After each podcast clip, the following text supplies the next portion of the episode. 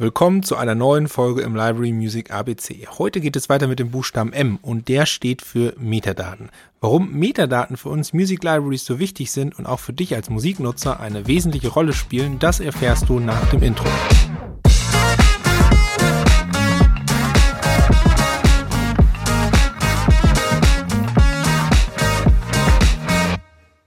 Metadaten in der Library Music sind wie die Nervenbahnen in unserem Körper. Ohne sie kommt nicht die richtige Information an die richtige Stelle. Dabei beziehen sich Metadaten immer auf den jeweiligen Track oh, und für dich als Musiknutzer sind sie bei der Suche nach dem richtigen Track auf einer Plattform super relevant.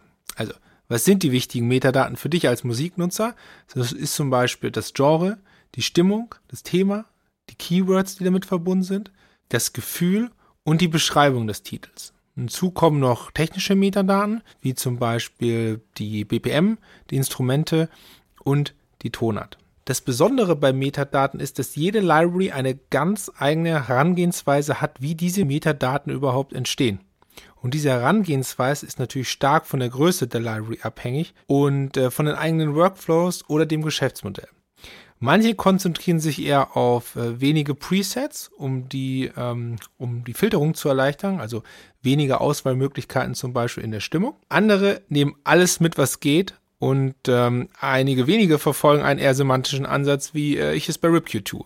Also welche drei unterschiedlichen Arten, wie Metadaten entstehen, haben wir eigentlich? Das erste Beispiel ist, dass der Komponist und Produzent liefert alle Metadaten. Ja, das ist vor allen Dingen bei Plattform der Fall, die entweder nicht kuratiert sind oder die einen sehr, sehr hohen musikalischen Output haben und nicht die Manpower, diese Metadaten zum Beispiel selbst zu pflegen. Beispiel Nummer zwei, das Partnerlabel liefert alle Metadaten. Das ist vor allen Dingen dann der Fall, wenn der Verlag ein reiner äh, Subverleger ist und zum Beispiel die Daten und die Tracks von einem anderen Label oder von einem ausländischen Verlag bekommt, dann übernimmt er meist diese Metadaten komplett. Und die dritte Möglichkeit ist, dass der Musikverlag, also die Music Library, macht alle Metadaten selbst.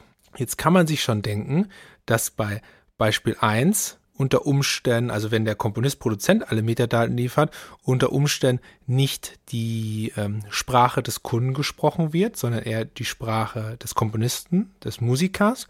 Bei Beispiel 2, wo das Label alle Metadaten liefert, ist die Vermutung vielleicht naheliegend, dass das Label ähm, versucht, mit vielen Daten die Konkurrenz zu überflügeln.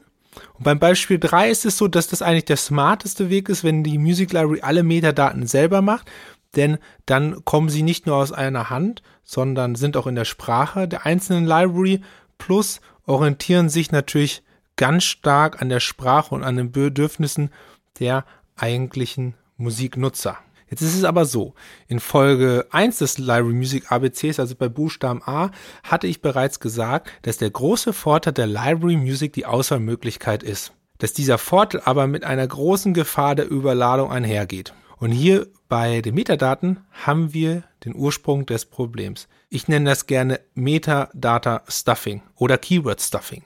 Es gibt irgendwo halt die goldene Mitte zwischen zu wenig Daten und zu vielen Daten. Und die Kunst ist es, als Music Library den Mut zu haben, zu differenzieren, um das Such- und Finderlebnis für dich als Musiknutzer so optimal wie möglich zu gestalten. Denn es bringt dir nichts, wenn du zu einem spezifischen Thema etwas suchst du 380 Titel angezeigt bekommst, sondern es geht darum, dass du die relevantesten Titel in einer kurzen Liste zusammengefasst bekommst, um dir die eigene Auswahl so leicht wie möglich zu machen und dir auch deine Entscheidung abzunehmen. Und das geht nur über eine klare Differenzierung und den Mut, auch mal Keywords bei bestimmten Titeln wegzulassen. Natürlich habe ich da jetzt wieder persönlich gut reden. Mit einem Katalog von 2831 Titeln, Stand 9. November 2020, ist es jetzt weniger ein Problem, alles in Handarbeit zu machen, als wenn ich zum Beispiel 200.000 Tracks habe. Ähm, bei wenigen Tracks ist es einfach einfacher, die Konsistenz sicherzustellen und ebenso macht es natürlich einen großen Unterschied, ob die Metadaten immer vom gleichen Menschen gemacht werden. Deshalb ist das für große Libraries, die halt extrem viele Titel haben und die auch noch vielleicht Zulieferer von Titeln haben, also wie ich schon sagte, von, von Labels zum Beispiel, viel, viel schwieriger.